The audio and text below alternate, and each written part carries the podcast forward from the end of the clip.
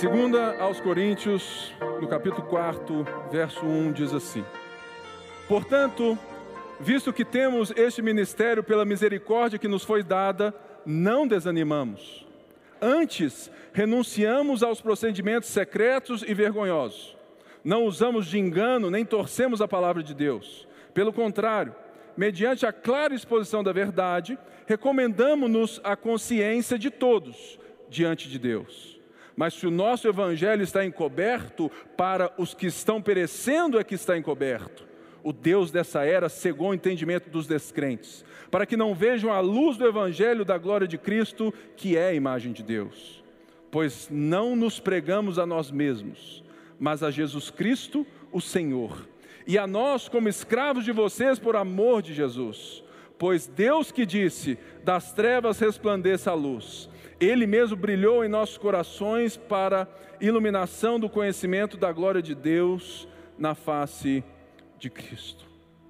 Uma das coisas mais importantes que a gente aprende na escola, e a gente deve aprender quando estamos lendo a Bíblia e qualquer texto, é justamente as palavrinhas portanto, sendo assim, assim, contudo, todavia, entretanto. E quando eu leio na Bíblia essas palavras, eu sempre volto um pouquinho para ver o que, que ele estava dizendo. E é importante que a gente aprenda sobre isso tudo hoje, para que nós entendamos aquilo que Paulo vai repetir nesse capítulo três vezes. Não desanimamos. Não desanimamos. Não desanimamos. O que o Paulo está dizendo com esse portanto visto que temos este ministério pela misericórdia que nos foi dada, Paulo está dizendo o seguinte: ele estava escrevendo, ele fez essa carta muito pessoal, muito dele, do coração, a uma igreja que ele planta em Corinto. E ele começa então a falar dos porquês que ele vive, que ele lidera, que ele pastoreia, da forma que ele estava pastoreando porque Paulo estava sendo cancelado pelos motivos de que Paulo não tinha na sua vida exterior, no seu viver, nas suas aparências da vida, aquilo que a sociedade da época e a sociedade de hoje decreta como sucesso. Paulo, mesmo na primeira carta, ele já tinha dito que ele escolheu não usar de retórica. Se Paulo tinha retórica, creio eu que muita com muita sabedoria. Mas ele escolhe justamente porque ele se propõe ele dialoga com as pessoas segundo as suas culturas e contextos. Então, Paulo está apresentando o Evangelho de Jesus Cristo a uma cultura grega, uma cultura que valorizava a retórica, a filosofia, a sabedoria nesse sentido, e que isso tinha valor para eles. Então, Paulo vem contrastando. E Paulo então estava também sendo cancelado porque Paulo já tinha sido preso, açoitado e tantas coisas. E havia naquele momento outras mensagens, outros pregadores semelhantes ao nosso mundo evangélico do Brasil e do mundo. Onde nós tínhamos naquela época já os pregadores da fé por resultados. O que a gente chama de teologia da prosperidade ou a teologia do coaching onde eles estavam dizendo assim: olha, olhem para Paulo, o cara é um desgraçado, o cara não tem nada. E Paulo então escreve essa carta para mostrar que o fato dele não ter nada significa muito mais coisa do que aqueles que estão pedindo cartas de recomendação e trazendo cartas de recomendação de homens grandes da fé. E Paulo começa a apresentar o maior dos motivos. E ele citou antes aquele verso que a gente já ouviu muitas vezes na igreja, que a lei mata e o espírito vivifica. E Paulo então está dizendo, portanto, porque ele acabara de explicar que o ministério de Jesus Cristo, a nova aliança, ela justamente é uma concretização, uma consumação que a lei mata e o espírito trouxe vida. Em qual sentido? A lei mata nesse sentido de que Deus começa a se revelar a um povo perdido, orgulhoso, cobiçoso, que queria ser senhor de si. Deus então vem até nós, Deus se revela por meio de Moisés na sua lei. Mas qual é o propósito daquela lei? Matar. Em qual sentido? Porque a lei não teve, a lei mosaica não teve e não tem o propósito de fazer com que você consiga ser salvo na sua obediência. A lei mosaica vem primeiramente para revelar quem Deus é. Mas o seu propósito último é para que ela faça com que você fale assim: puxa vida, por mais que eu tente ser bonzinho, eu não sou bom em mim mesmo, eu preciso de um Salvador. A lei mosaica, ela tem e ela traz a pergunta do Chapolin: e agora? Quem poderá me defender? E todos aqueles que tiveram o véu tirado, que foram aquecidos pelo próprio Espírito Santo, foram aqueles que sim, se viram mortos nos seus pecados e delitos pela própria lei e perguntaram: onde está o Salvador? Porque Paulo vai falar na sua carta aos Gálatas que a lei é um aio para Cristo. O Cristo que fez a sua obra, esse Cristo diz que o Espírito traz vida, no sentido que agora nós que estamos em Cristo, recebemos de Cristo a nova criação e temos o poder para vivermos aquilo que outrora era impossível. Mas é por isso que Paulo vai então dizer que, portanto, nos foi dada essa graça, esse ministério, e é por isso, por causa do Evangelho de Jesus, que a gente olha a pandemia, que a gente olha tudo isso que está acontecendo, e Paulo olhava esse momento difícil da vida dele, com o povo dele, com a igreja de Cristo, assim: é por isso que eu não paro. Segunda-feira agora, eu estava com um irmão nosso aqui da ponte, que já vem anos tendo crise de fé, principalmente com a igreja. E ele, por causa dos seus embates, de várias coisas que ele já viu e passou na igreja, aqui eu falo a igreja com I minúsculo, né? A igreja dos homens, a, né? E tudo mais. Ele vem com a sua fé desanimada, desencorajada, e a sua experiência com o sistema religioso fez com que ele vivesse nos últimos anos um evangelho diminutivo. A sua fé foi afetada, ele foi desanimado. E ele tem estado próximo, mais próximo, eu e ele, e o fato de estar mais próximo, ele sabe de tudo aquilo que nós vivemos juntos, e ao nos reunir, Segunda-feira, no shopping, ele fala assim: Pipe, eu vim aqui para te perguntar uma coisa. Porque eu estava em casa ali pensando nos meus problemas, naquilo que eu penso da igreja, no tudo mais, nas minhas críticas e tal, e eu lembrei.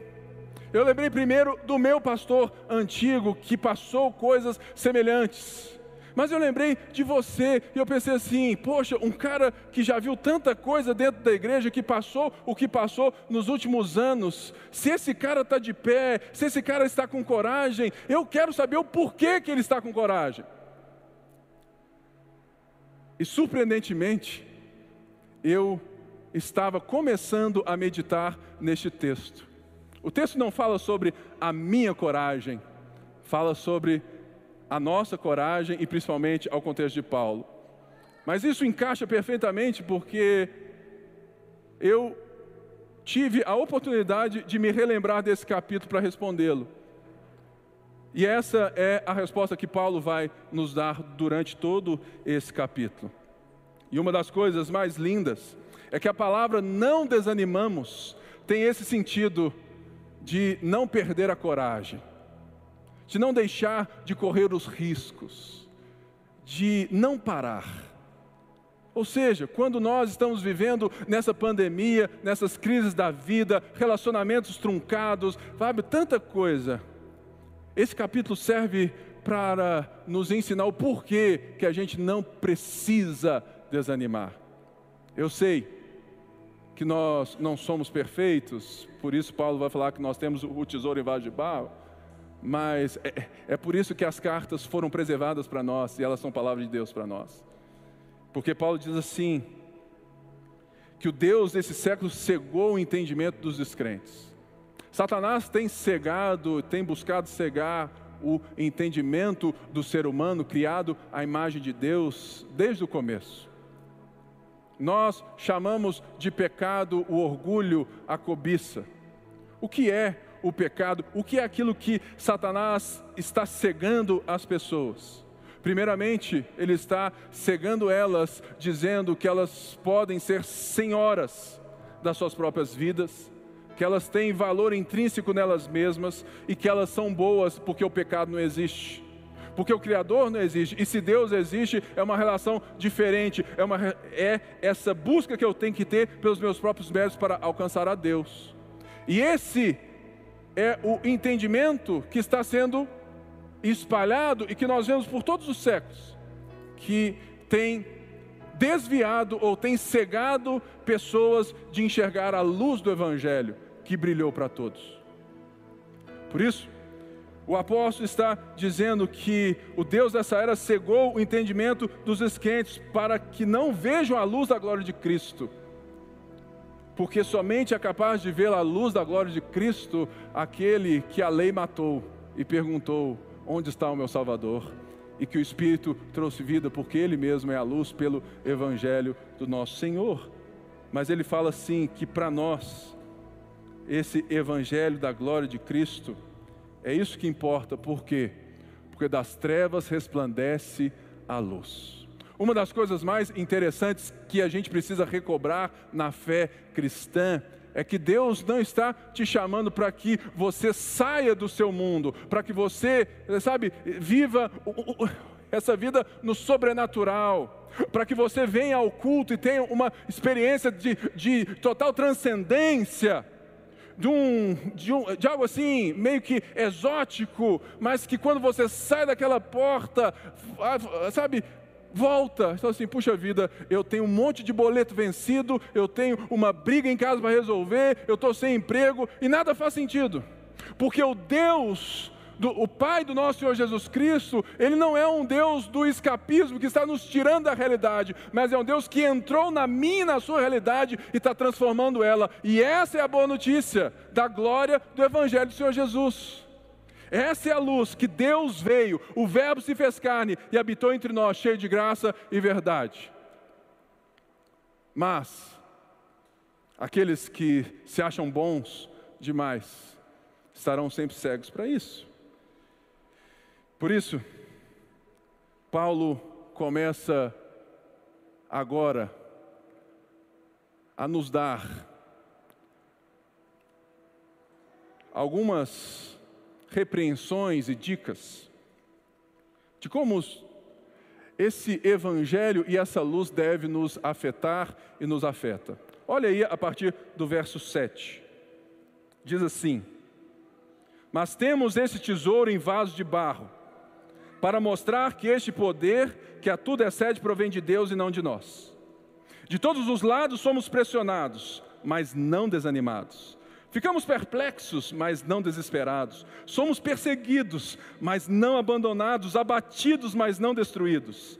Trazemos sempre em nosso corpo o morrer de Jesus, para que a vida de Jesus também seja revelada em nosso corpo. Pois, nós que estamos vivos, somos sempre entregues à morte por amor a Jesus, para que a sua vida também se manifeste em nosso corpo mortal. De modo que em nós a morte, mas em vocês a vida. Está escrito: Cri, por isso falei. Com esse mesmo espírito de fé, nós também cremos e por isso falamos, porque sabemos que aquele que ressuscitou ao Senhor Jesus dentre os mortos, também nos ressuscitará com Jesus e nos apresentará com vocês. Tudo isso é para o bem de vocês, para que a graça que está alcançando um número cada vez maior de pessoas, faça que transbordem as ações de graças para a glória de Deus. Por isso, não desanimamos. Embora exteriormente estejando a desgastar-nos, interiormente estamos sendo renovados dia a dia pois os nossos sofrimentos leves e momentâneos estão produzindo para nós uma glória eterna que pesa muito, que pesa mais do que todos eles.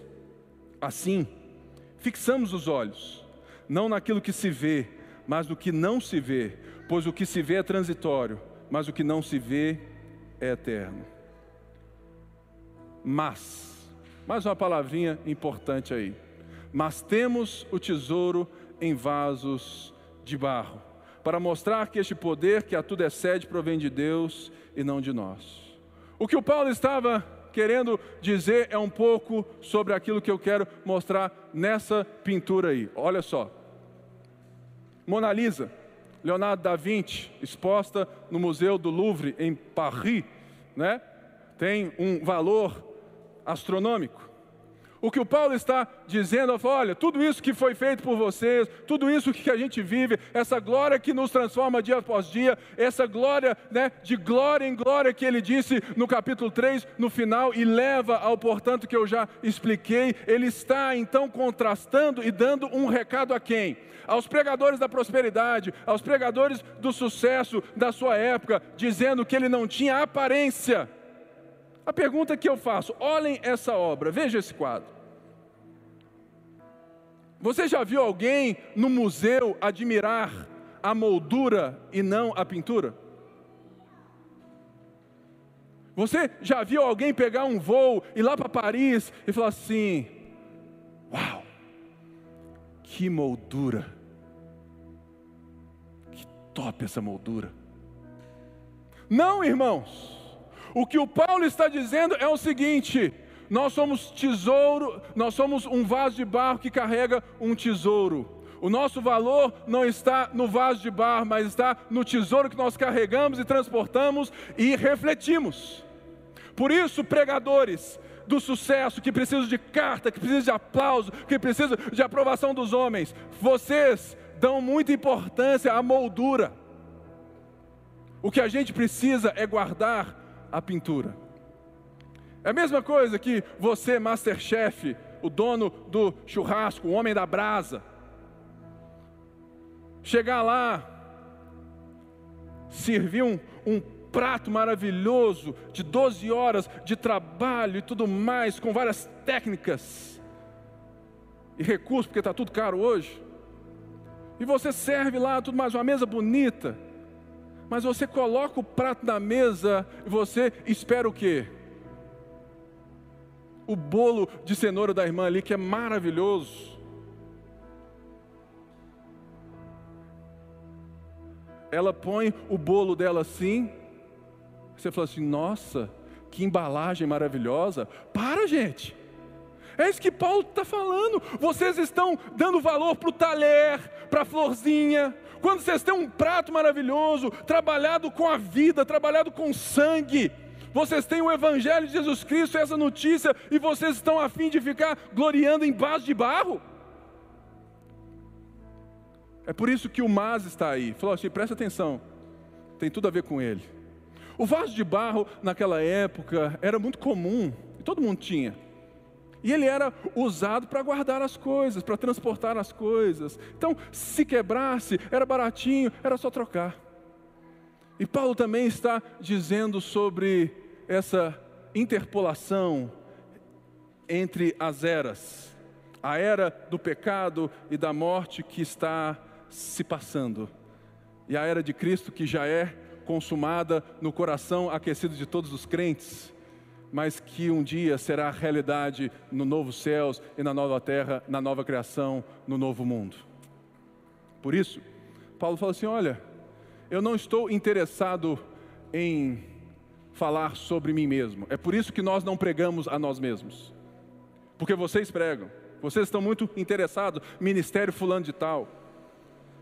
E Paulo fala assim: olha, de todos os lados nós somos pressionados mas não desanimamos, não perdemos a coragem, não perdemos o brilho no olho.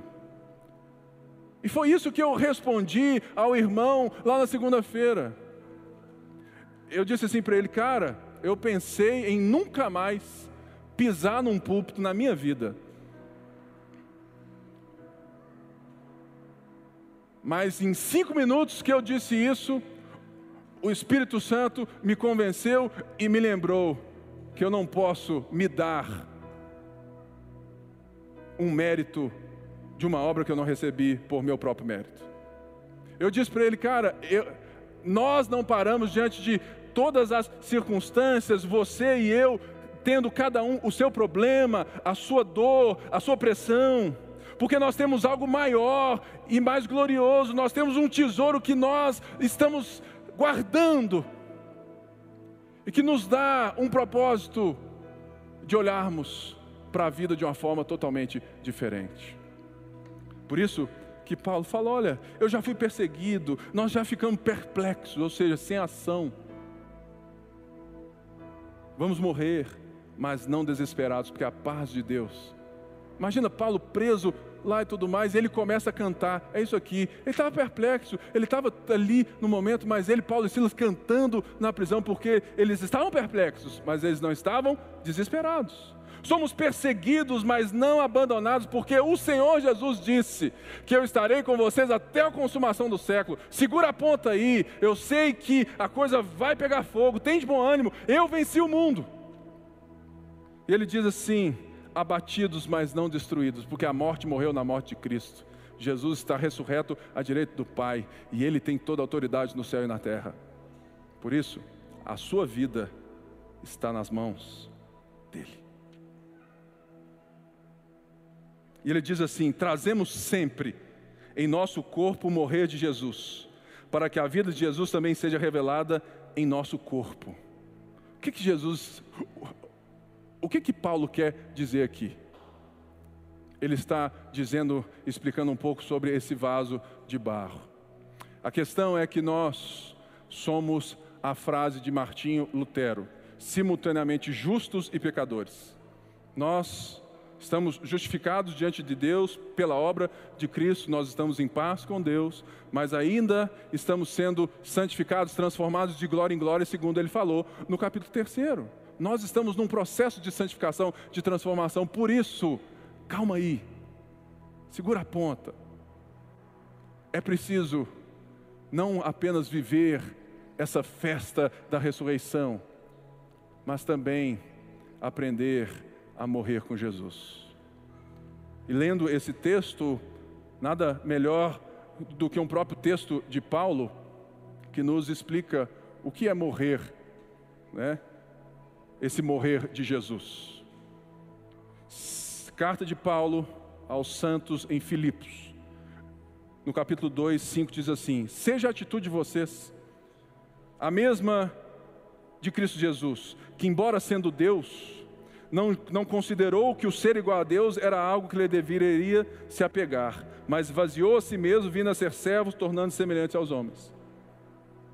O morrer de Jesus para nós é justamente quando Jesus fala que nós devemos carregar a nossa cruz.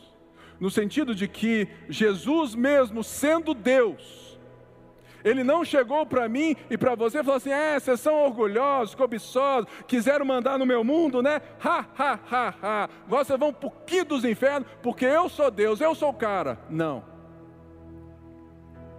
A Bíblia diz que Deus é amor.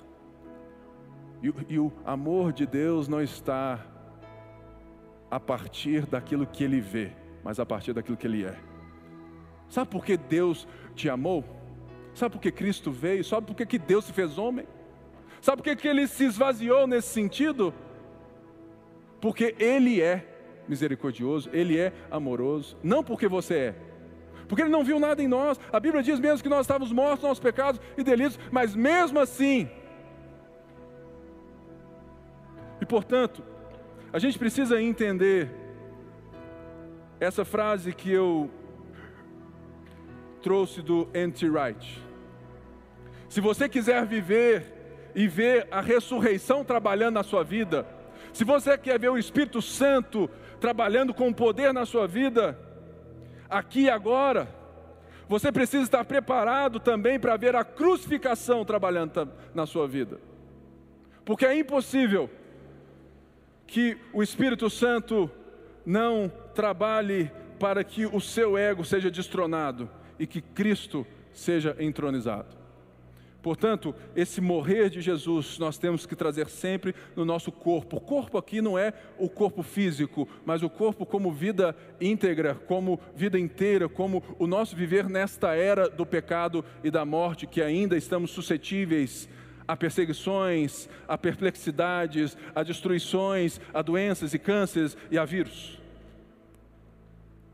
Ele fala assim: segura a ponta. Não fica dando ouvido para esse povo que fala que se você não receber a cura é por falta de fé, não. Nós somos vasos de barro. O que vale é nos guardarmos no tesouro. Por quê? Agora ele traz o fundamental. E ele vai falar assim: está escrito, cri por isso falei. Com esse mesmo espírito de fé nós também cremos, por isso falamos porque sabemos, eu adoro essa palavra, que aquele que ressuscitou ao Senhor Jesus dentre os mortos também nos ressuscitará com Jesus e nos apresentará com vocês. Essa palavra sabemos, ela não é no grego, né? É ali nesse texto um saber informativo. Ah, você conhece a Cristo? Ah, você sabe quem é? Ah, sei quem é e tudo mais. Ah, o Brunão lá, tudo mais. Ah, não, o Mário, é beleza. Ah, eu sei quem que é o Mário. Mas você não conhece o Mário. Você não conhece. Esse saber não é um saber informativo de apenas ter ciência dos fatos ou das pessoas. O que o Paulo está dizendo é o saber da fé, é o conhecimento revelado, concreto, transformador é o saber de experimentar. Nós sabemos. E nós sabemos o que? Primeiro, que Cristo ressuscitou dos mortos. A ressurreição de Jesus é a estaca de uma nova história. Quando nós estamos vendo irmãos, familiares, pessoas sofrendo por falta de emprego por causa da Covid, por falta de tantas coisas, relacionamentos e casamentos sendo destruídos por causa de uma crise externa que abalou. O que nós precisamos? Nós precisamos de ouvir o que Paulo está falando do porquê que ele não desanima. E ele não desanima, primeiro, porque Cristo ressuscitou dentre os mortos. E a ressurreição de Jesus, primeiro, é a declaração cabal, factual, de que Jesus venceu a morte e de que Ele agora tem autoridade nos céus e na terra. Porque Ele fala: toda autoridade me foi dada nos céus e na terra. Portanto, indo, façam discípulos. E por isso, Paulo está dizendo: olha, eu fui perseguido, eu fui preso, eu fui tudo, mas para mim, isso tudo faz parte daquilo que eu estou vivendo, porque eu enxergo não a perseguição, eu enxergo o motivo da perseguição e por que eu estou sendo perseguido. E eu tenho a esperança. Eu fico vendo as pessoas recebendo a vacina. Eu fico tão feliz, eu estou doido para tomar a minha. Mas a vacina não é a minha esperança e nem a sua esperança. Tantas pessoas postando, a esperança chegou, a vacina chegou. Irmãos, a vacina só é a esperança daqueles que estão encobertos, porque não tem mais nada mais além para ver. Mas para nós, a vacina é importante, sim, nós estamos envolvidos, sim, ela é bênção para nós, sim, ela faz parte de um ser humano dotado para fazer ciência, sim. Mas a nossa esperança não está nesse mundo caído mas porque a partir da ressurreição de Cristo, ele fala: Nós sabemos que ele ressuscitou, que o mesmo, o mesmo Deus, Pai que ressuscitou Jesus Cristo, olha só, nos ressuscitará também. E ele ainda fala assim: e nos apresentará com vocês. Muito esperto, né? Assim, o apóstolo. Ele não só fala, porque ele vai nos ressuscitar, nos, né, nos ressuscitar aqui é todo mundo. Mas ele fala assim: ele, ele tem empatia, fala assim: olha, e, e eu vou estar com vocês, porque vocês também vão estar com Ele. Ah, irmãos, aqui vale uma repreensão. Em que sentido?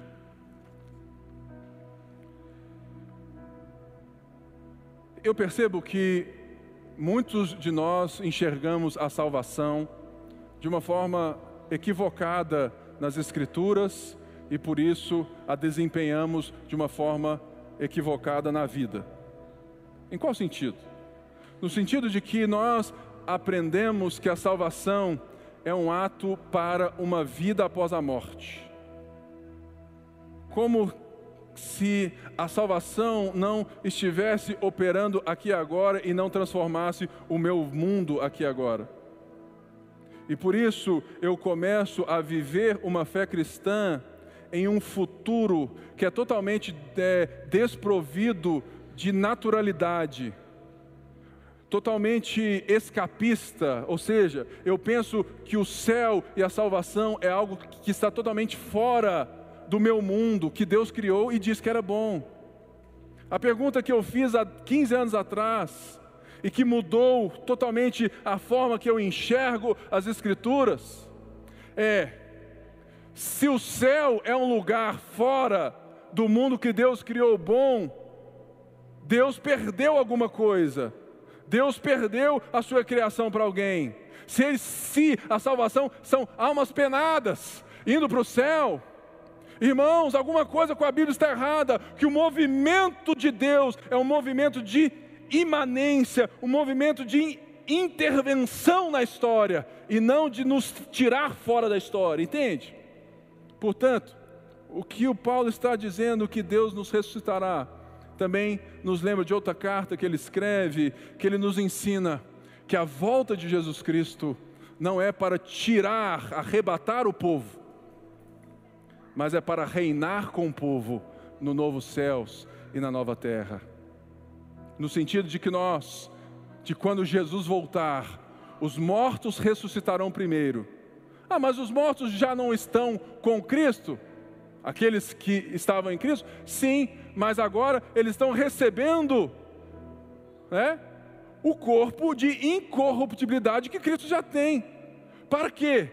para o novo céu e nova terra de Apocalipse 21, para um mundo restaurado totalmente, para a recriação de todas as coisas. Para um mundo que a Covid não tem vez, que o câncer não tem vez, que o adultério não tem vez, que o pecado não tem vez, porque é um mundo totalmente restaurado e renovado por Jesus Cristo. É essa a esperança de Paulo, é essa a visão de Paulo, e não de uma alminha penada indo para o céu. A fé cristã, irmãos, é palpável. A fé cristã, ela é tangível, porque Deus se fez homem. Ele é a imagem do Deus invisível, é a expressão exata do ser de Deus. Por isso, a sua fé não pode ser meia boca. Por isso que você não pode ficar, né? Ah, meu trabalho secular, ah, meu trabalho santo. Não existe secular para quem é santo, para quem vive para Deus, para quem recebeu a vida do Espírito. E é somente esses conseguem enxergar essa esperança. Por isso, nós precisamos entender que Paulo então vem ao texto e mais uma vez fala assim: no verso. Deixa eu achar o verso aqui. 16. Após explicar isso, isso tudo, a sua esperança, o seu motivo, Paulo mais uma vez repete, fala assim: por isso, o que? A, ressurreição, a nossa esperança que nós seremos, né, que nós estaremos com Ele, que, que Ele irá nos dar essa vida. É por isso algo que, que, nós não estamos vendo. É por isso que a gente não desanima. Por isso, diz o apóstolo Paulo, não desanimamos.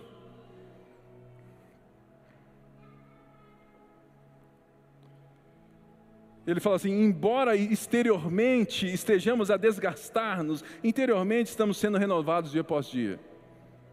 pois os nossos sofrimentos leves e momentâneos. Nessa hora eu, eu li o texto assim: esse cara é um fanfarrão. Parei, vou fechar essa Bíblia aqui. Paulo está de sacanagem comigo. O cara já lá no capítulo 2 já trouxe uma lista de coisas que ele viveu, de perseguição, de tudo mais, e agora ele vai falar que, os, que esses sofrimentos são leves e momentâneos.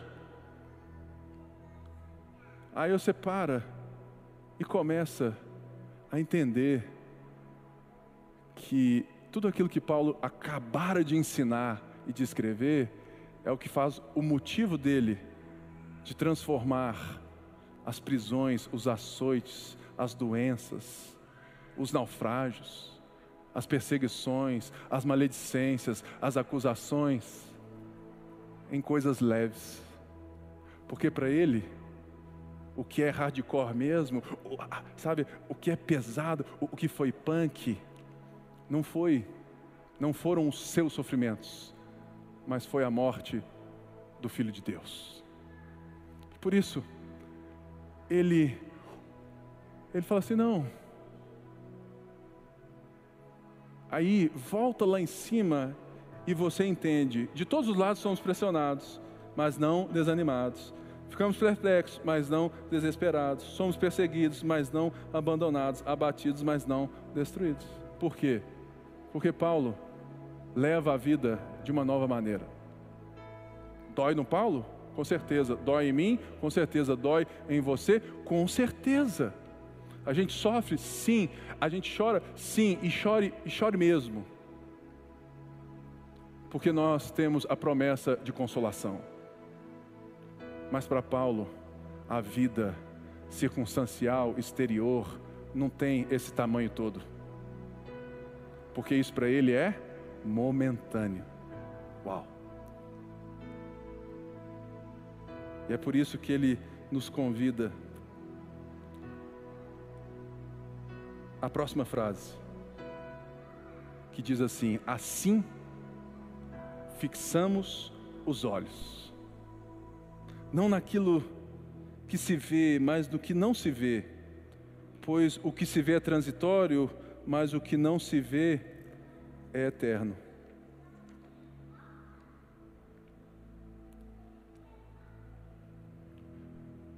O que é fixar os olhos? Eu sei que talvez 99% das pessoas que estão aqui ou em casa têm o WhatsApp, não é verdade? No WhatsApp tem algo que pouca gente faz, que é fixar a conversa. Exemplo. Eu tenho o meu grupo no meu Zap. É o meu grupo, porque só tem eu lá dentro. Eu fiz um grupo, inseri a Débora e tirei ela. Por quê? E eu fixei ele. Então, quando eu pego o meu WhatsApp, por mais que você tenha mandado mensagem para mim, sejam elas 10 mensagens ou 100 mensagens, a primeira coisa que está no meu WhatsApp fixada é o quê? O meu grupo. Você fala, Pipe, mas por que, que você fez o meu grupo?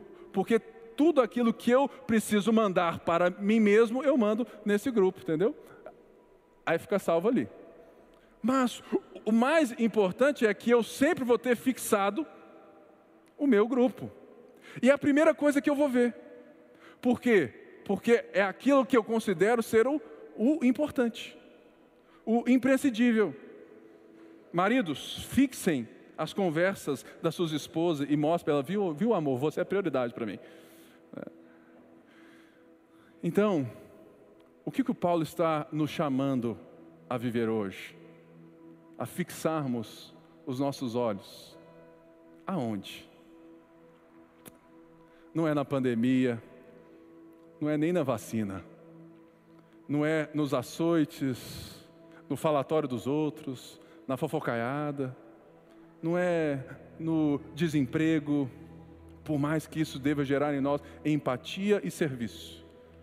Mas Ele está falando para nós fixarmos os olhos naquilo que não pode ser visto. E ele já explicou o que não pode ser visto.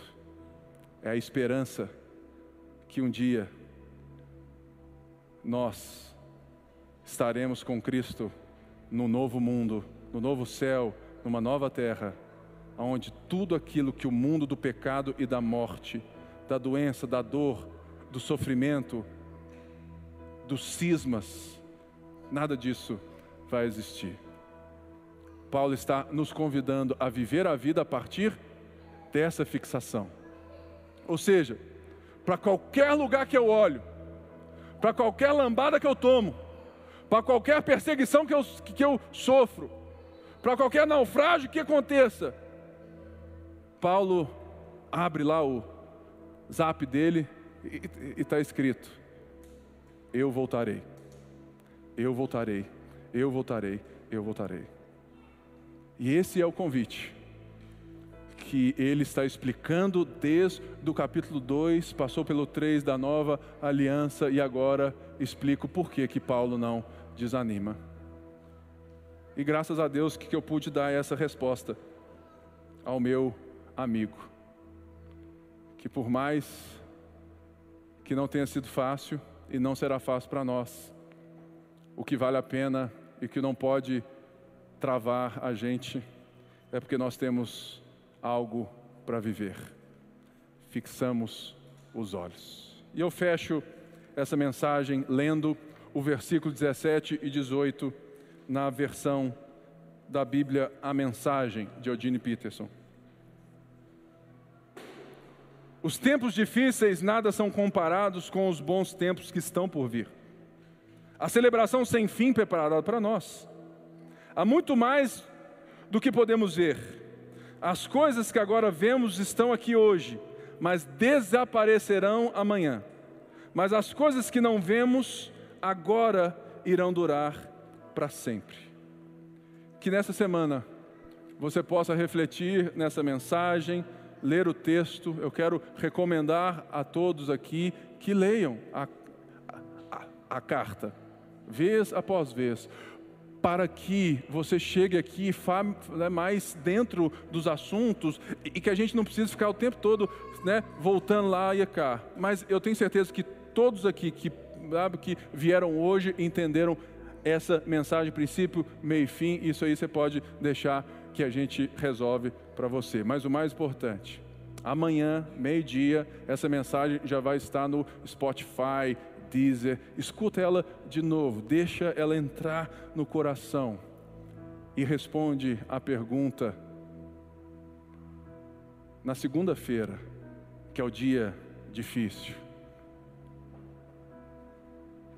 Onde estão os meus olhos? E a gente termina recitando o salmista: Elevo os olhos aos montes de onde vem o meu socorro? O nosso socorro. Senhor Deus, muito obrigado por essa manhã. Obrigado por todos aqueles que estão aqui no portal, aqueles que estão em casa. Pedimos que a tua bênção, a tua graça, que o Senhor transforme a nossa vida por meio da tua palavra e que as nossas famílias sejam restauradas e que cada um aqui possa receber essa palavra de ânimo hoje, para não desanimar. É o que a gente te pede, em nome de Jesus, e todo o povo de Deus disse amém e amém. Deus abençoe o seu dia e a sua semana. Somos a ponte. Tchau, tchau, pessoal de casa.